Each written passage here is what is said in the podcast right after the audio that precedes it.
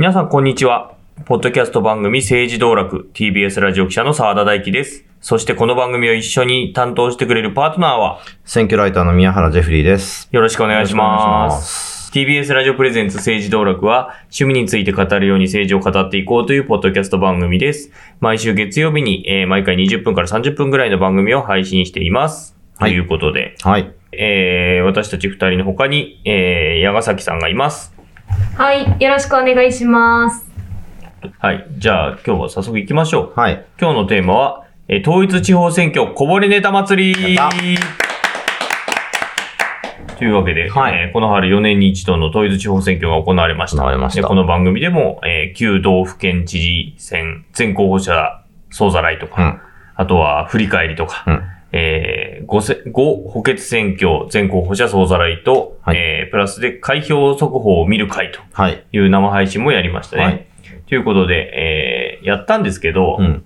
まあ、正直大きいとこしかやってないじゃないかという、ねまあね。話があって、うん。まあね、あの、うん完全統一選挙じゃなくなったけれども、うんものすごい数の、まあ、自治体で選挙が行われたということで、まあそこでニュースにならないかもしれないけれど、語るべき事象っていうのはいくつもあったはずだとうん。いうことで、えー今回は統一地方選挙、えーこぼれネタ祭りとはい。題して、えーあれこれ語っていこうとそうですね。いうことですね。はい。うんえー次が、はいえーと、選挙ポスターの掲示板なんですけども、はい届け出順に並べるのやめましたうん。というところがあります。えー大阪府の吹田市はいなんですけども、ポスターで1からうん何番までみたいな感じであれ、順番に順番にね並んでるんで、すよ並んでますよね。で、ところが、今回やめたと。うん。なぜかというと、前回の選挙の際にうん、維新の候補はい5人がはい。並んだとはい。いうことで、うん存在感がうん。ドーンと出たということで、はい。まあ、それで不公平じゃないかっていう声が上がって、うん。えーやめたということなんですけど、これ基本的にその番号ってどう割り当てられるのかっていう。これは、その、市町村で決めてるので、ずずっと前からそのランあ、ランダムに割ってるポスター掲示板をやってる市町、市区町村もあったし、えーずっと並びでやってる市区町村もあるし、うん。っていうのは、それはそれぞれの選挙管理委員会の判断であれ、あの、板を発注してるというのが一つと、で、この、まあ、維新の候補5人が並んだってあるんですけども、結構これ、ちょっと前からやられてる手法で、えっと、ポスターのその、貼る順番っていうのは、まあ、届け出順なんですけども、大体みんな、あの、朝8時の受付開始に書類持って選挙、選挙管理委員会行くわけですよね。で、そこで、朝一で出した人の中で、えーくじ引きをやるんです。うん。で、くじ8引きでい、た人の中で。いた人の中でです。ね。で、それでじゅ、そのくじ引きで順番が決まって、で、そこから先は、あの、後から来たうんう人ん。が、えー足されていく。順番にそうですね、その後の数字に乗ってくるっていう感じにな,、なっていて、で、この、おそおそらく吹田の時は、その、わざとその、あ朝一を外して、うんだから11時ぐらいに来たらしいです。ああ、そうなんですね。うんそうそうそう。で、えーっていうことによって、あの、ポスターで言うと、維新の候補の、が、えー5枠連続で取れると。っていうことで、その、ポスター全体を見た時の、えー印象っていうのがそこで強くなる。っていう手法は、NHK 党もちょっと前にやってましたし、ね。うんあとはですね、支持政党なしという政治団体がまさに同じようなことをやっていたというのなので、まあ、そその対策で、えーポス連番をやめてっていうことはあるんですけど、やっぱこれ副作用あって、あのーこれ何パターンかあったらし、例えば杉並もそうだったのかな、おそらく。で、何パターンかそのランダムの掲示板があって、だからそのポスター貼る係の人たちとしては、毎回行くたびに、なんていうの、ポスター貼る場所が違うんですよね。っていうので、ちょっと混乱して、で貼り間違いみたいなのも、ね、お、お、お起こす、誘発しかねないっていうことで、そこはちょっと致しかよしだったのかなっていうところだと。あこれ場所によって完全に違うんだ。完全にっていうと、えーあーあ、そうですね。えっ、と、A 小学校ではうん、1の場所、あ、全部違うんですね。あ、違うんだ。えーわかんないです。わかんない。あ、あ、例えばね、杉並の場合は8パターンぐらいあったっていうのを、なんか探してた、出た人もいますし、すねだから、どこに貼るかっていうのも、貼る側もね。番号を完全に把握してないとダメだってことそうですね。だそう言って、何番はどこにあるっていうのを探して貼るっていうことになるので、めんどくさかったと思います。なるほど。はい。貼った皆さんお疲れ様でした。はい。はい。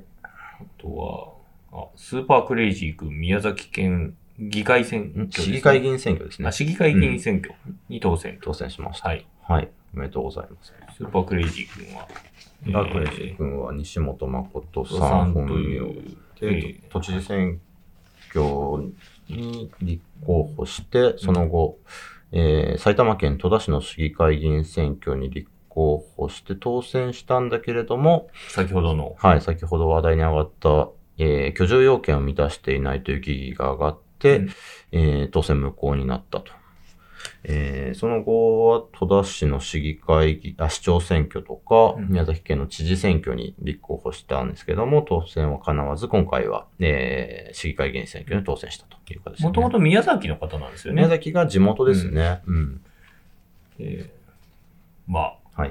っていうことですね。うんまあ、ある種、せ選挙ウォッチャーとしては、まあ、有名な、まあそうですね。方がねそうですね。まあその、議席を取ったっていう。うんまあ、落選後、あの、政治の勉強をやっぱしなきゃっていうことで、うん大学通信制に入り直したりとか、はい、もっと言うと、その高卒認定を取ってからうんうん、みたいなことをずっとやってらっしゃる方なので、まあ、その点の意欲みたいなのは、あの、まあ、名前はね、スーパークレイジー君ですけど、うんうんそのあたりは認められた上での今回の結果なのかなというふうに思います。結構記事に、ね、なってましたね。あのでしたか？ううん。ん。九州のあの新聞の、えっ、と、全国紙の支局の人がね、結構長文のえ記事を上げていて、うんあの、やっぱり生い立ちからして結構、えーうん。過酷な生い立ちをされていて、で、その選挙期間中に、えー生き別れになったお姉さんかな、えー、かなんかから、あーあの、久しぶりだねという連絡が来たりだとかっていう、なかなかな話が載ってましたね。はい。興味ある方は多分ネットで調べていただいたら。そして、函館市長にはい。大泉淳さん当選。はい。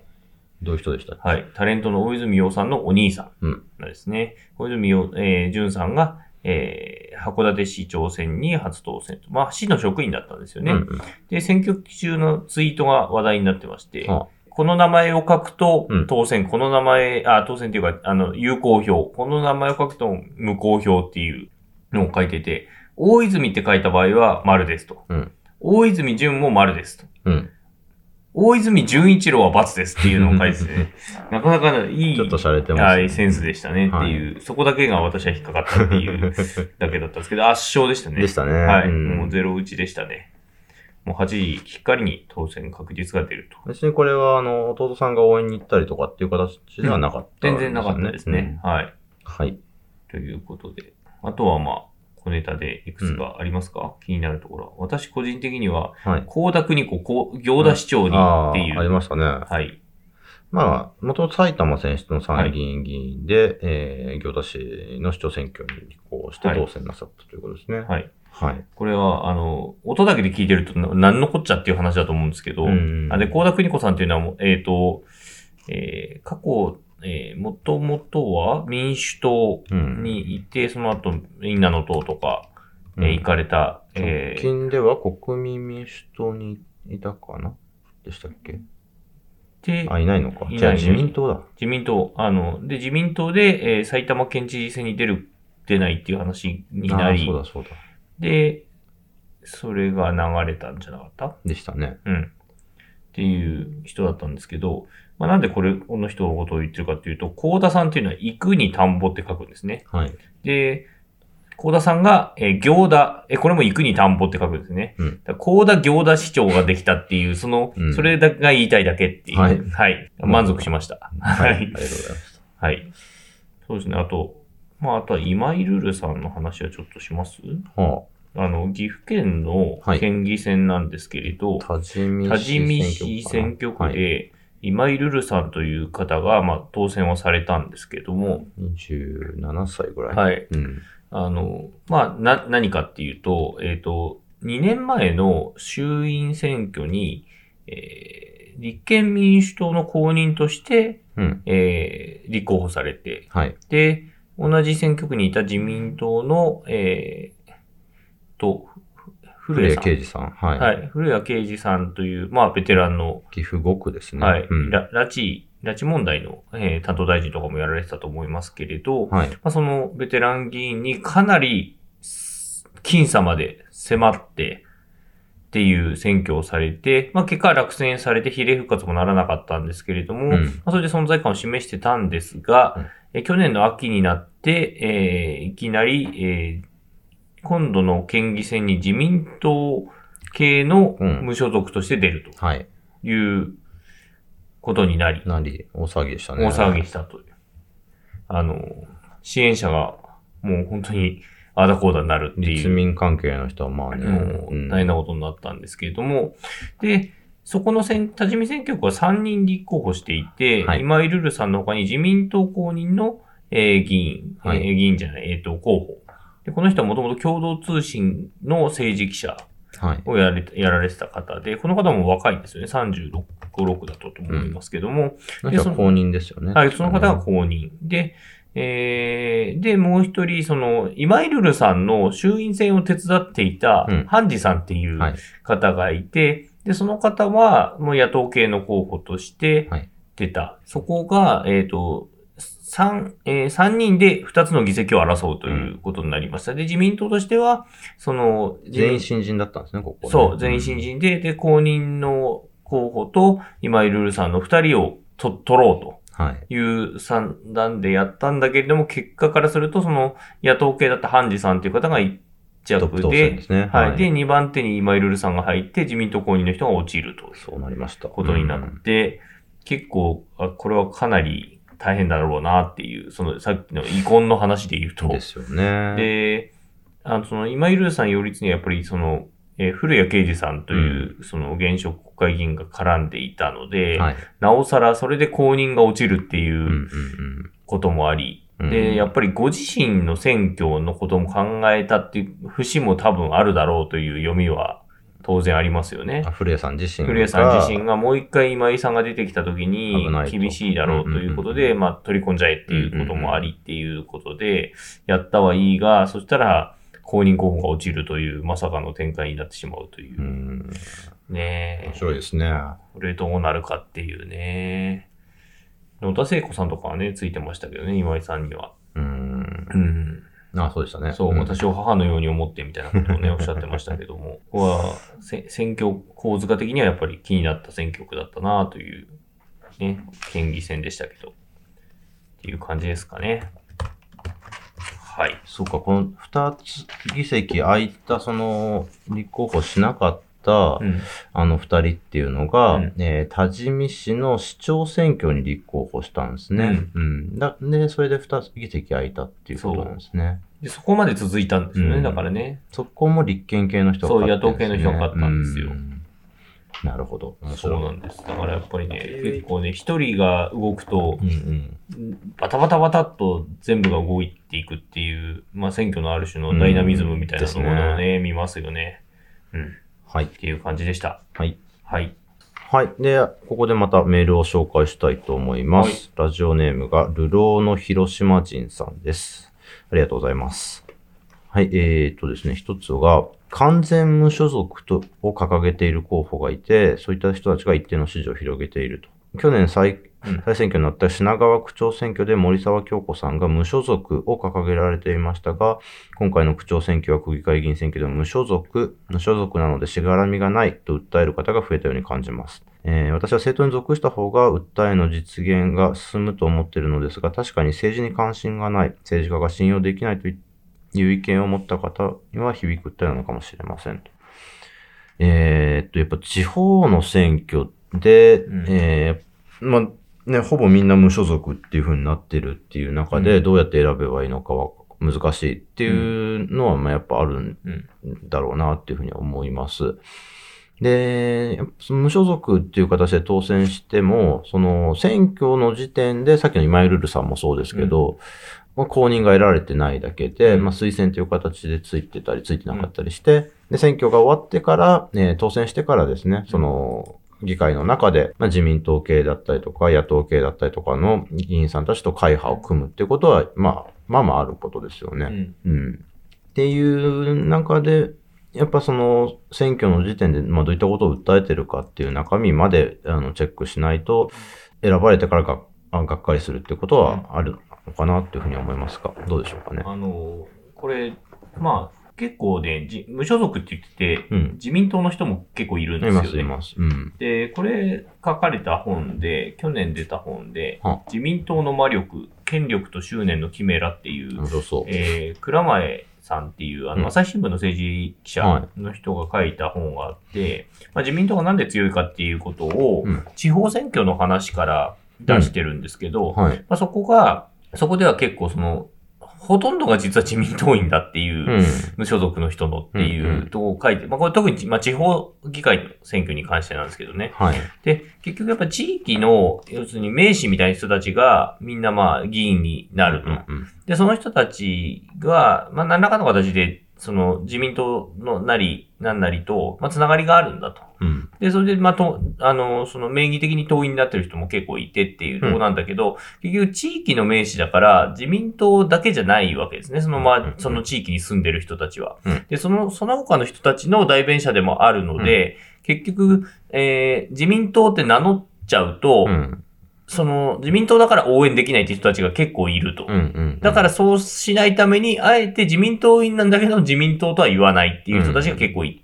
で、そういう人たちも取り込めてるから自民党は強いのだっていうような本なんですけど、はい。まあそういう感じですよねう。。うんん。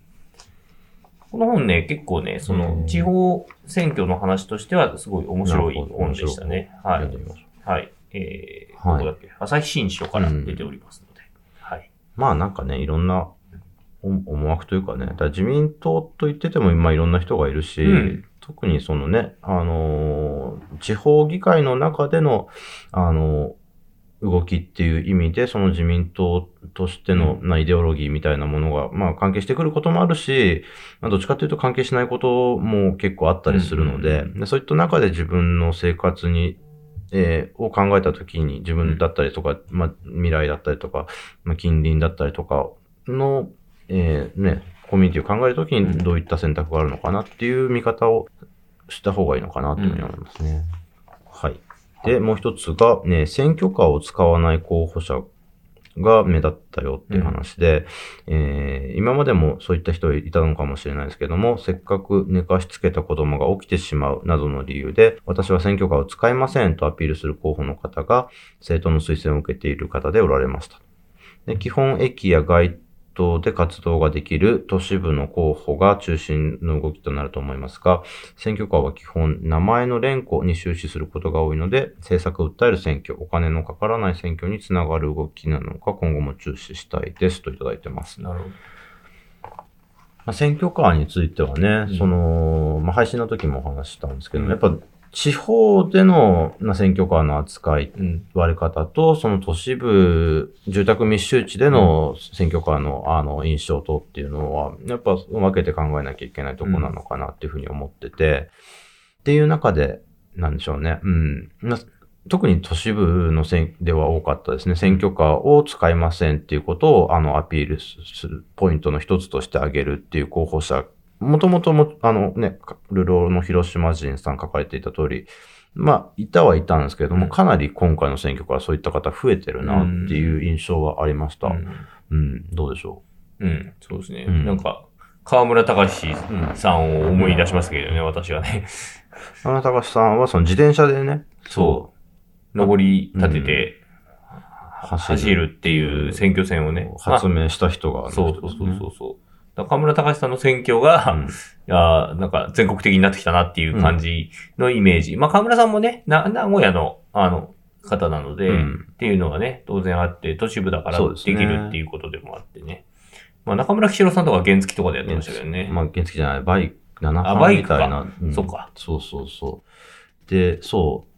今日、河村隆って人はね、アイディアマンで、あの、本人って書かれたたすきを発明したのも、うん河村さんだったりとかね。選挙レジェンドですね。うんうんちょっと、河村隆特集もいずれやるかもしれない。選挙レジェンドとしてのね。そう。あとね、今回、知り合いから報告をもらったんですけど、えっ、とね、なんてだろうな。あの、街の、本当に車が通れないような細い道を、あの、なんていうの、キャリーバッグじゃないですけども、まあ、からから引くやつにうん。スピーカーを乗せてうん。制作を、あの話しながら回っていくみたいなことをやり、やり方としてやってた人がいたりとか。並でそれがあったとか杉並か。うん、うん。あの、この間、あの、えっ、と、某、あの、某畠山さんが某畠山さんのイベントで、はいはい畠山さんがおっしゃってました。はい。そう、荒川、その友達は荒川区で見たって言ってます。まあでもそういう新しいやり方がね、ちょこちょこ発明され始めていて、うんでそれがまた真似されて広がってっていうのも見ていくと、のちょっと面白かったりします。確かにね、世田谷とかもそうなんですけど、うん。道が狭いのでね、そうなんですよね。選挙カーが実はそんなに、うんあの、有用ではないっていうのはね、うんちょっとあったりしむますね。しろね、そうやってマイナスのイメージにななりがちっていうのはあるかもしまあ、れない。都市型選挙としてはっていうことですね。うん。まあ、地方では連呼する意味があるのかどうかっていう話はね、あの、うんこの間の配信でもしましたけど、うん。やっぱりその、農作業されてる方がすごく多くて、はいはいはいそういったところまで届くっていうことの方がむしろ大事っていうところだったりとか、自分の住んでいる集落まで来てくれるっていうことが大事だったりっていうこともあったりするので、まあその都市とその地方ではその選挙カーにうん。の、まあ位置づけっていう、うん意味づけっていうのはちょっと変わるかなっていう話はね、うん。しましたけどね。はい。はい。続いて、えー、元山さんです。はい。えー私のし、えーと市議選の選挙候補を見ていて、経歴に元 PTA 会長と、えー書いている候補者が多いことに少し思うところがありますと。特に男性の年齢的には若くない候補者に多い印象です。はい。私自身は小学生の親なので、えー PTA 活動に関わっていますが、えー作業や集まりの時うん、登下校の見守り当番などの時、えーまあえー周りは99%は母親ですと。うん。しかしなぜか会長は男性だったりします。うんそのことに普段からモヤモヤした思いがあります。ということで、PTA 会長と書いている人は、えー掲載えー記載することにメリットがああって書いているのでしょうが、個人的にはあまり印象を持ちません。PTA 会長と、えー立候補の関係についてお二人何かお話しいただけたらぜひ聞きたいです。とはい。えっ、とですね。いますね。いますね。まさにですね、僕の小学校の頃のうん PTA の会長が、えー今の多摩市長なんですよ。あ あ、ああの時の。短そうそう、うんまさに。だから、お子さんが僕と同じ世代なんでしょうね。でなので、と PTA 会長、まあ、その、まあ、地元の中で横にひ人脈を広げるっていう意味ではうん有用でしょうね。ううんん、なかなかね、その商売をやってたりとか、あるいはなんかその外に、なんかその地元から外に勤めに行ってたりとかすると、なかなかその地元での広がりって難しいと思うんですけれども、まあそういった中でこの PTA の会長をやるっていうのは、あの政治家を目指すにあたっては一つのステップとしてはあるんでしょうねって感じですかね。まあ、多くの人と接するっていうのと、うん PTA 会長って実は PTA だけの中のだけじゃなくて、うん。まあ、学校もそうだし、地域組織うんだったり、他の地区の PTA 会長とうん。なんか折衝があったりだとか、町の行事で、えー商工会とかそうういう人たちとかと触れるっていうところがね。うん。だから地域に、まさに有権者単位に広げていくっていうことができるんだとは思うんですが、まあおっしゃってることはその逆ですよね。PTA 会長と書いてる人に対して、だから何なのって思うっていうことだとは思うんです。まあそれももちろん一理も二理もあるところだなと思うし、まさにそのジェンダーの話も書かれてたと思いますね。あの PTA 母親なんだけども会長男性、まさにあの玉市長も男性でですしね。うちら子供の時も男性多 PTA 会長多かですかね。まあ、った気がするな。まあ、女性も結構いましたけどね。うん。今、今は、どうですか？うちの地元は女性ですね。うんはい。うん。幹部ほぼ女性ですね、今ね。まあ、だから PTA 会長になることには非常に意味はあるが、その PTA 会長ということを、えー、書くこと自体がそこから先に広がっていくかっていうと、そうも難しいんでしょうが、まあ、まあ子育てしてました感アピールにはなるんでしょうね。あるし、ああ、あの時のあの人かぐらいのつながりで、あの、注目されるっていうのはあるかもしれないかな。なんかの引っかかりにっていう感じでしょうね。っていうことだと思いますうんね。じゃあ最後、はいメール。はい。ワリコさんです。はい。えー、私は、えー神奈川県三浦半島の付け根あたりにある葉山町在住なのですが、今回、神奈川町の町議会選挙でちょっとした、えー事件がありました。うんえー、葉山町議選で偽の投票用紙、うん2枚を無効にとはい。いうことで、えー投票する際に渡されるものではない用紙が、えー投票されたのが2票あって、うんその分無,、えー無効票とされたと。私の疑問としてはなぜそんなことをしたのかと。偽だ、えー紙を投票することは可能なのか、もしその場で見つかって取り押さえられたら罪になるのかなど、うんえーありますと。はい。はい。はまあ、疑問があるということですね。い。はい。まあ、過去にもこういった話を実はあって、うんでおそらく今回はその紙ともう全然違う紙だったうんし、で、おそらくね、色合いも違ったっていうことなので、かなり、なんか、まあ、ゆるい感じ、ゆるいというか、まあ、稚拙なえーやり方だったのかなっていう印象です。で、過去には、まあ、どういった手口があるのかっていう、あとこのメールでも、あの、こいただいてるんですけど、例えばその、4年前の投票用紙を、えー投票箱に入れないで持ち帰って、うんその次の選挙で使うとかっていうこととか、へーあるいは、あの、その4年前に使わないで余った投票用紙を何らかのやり方で入手して、次の選挙でっていうことをやった、やられたことが実はあったんですけど、うん。投票用紙ってよく見ると、選挙管理委員会のハンコが押されうんてプリントされてるんですよ。で、その陰影っていうんですけど、そのハンコって、あの、なんていうのかな、毎回同じじゃなくって、うん押し方によって癖が出たりするじゃないですか。うん。で、それが違うっていうことで発覚したっていう例が過去にもあって、で、まあ、それがあ起こってから投票用紙に第何回なんとか選挙っていうふうに、あの、いちいち書くようにしたみたいなことがあったりとか。一回こっきりにしたってことね。ん。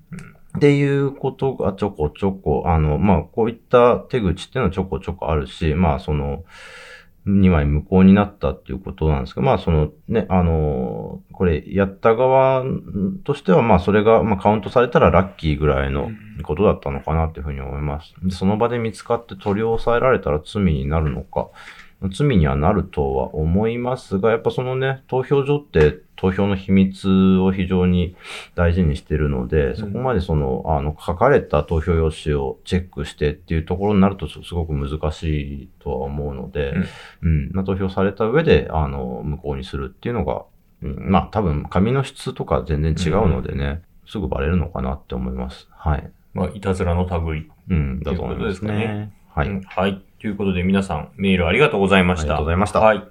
というわけで、はい。統一地方選挙小ネタ祭りでした。はいはい。ありがとうございました。ありがとうございました。えー政治道楽では、えー皆さんからの感想をお待ちしております。ツイッターで、ハッシュタグ、カタカナで政治道楽でつぶやいてください。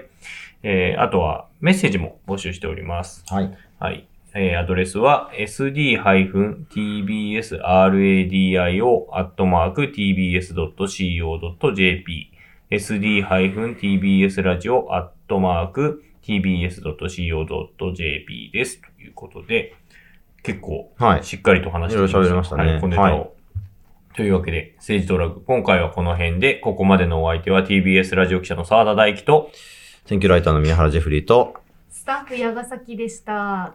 それではまた来週。さよなら。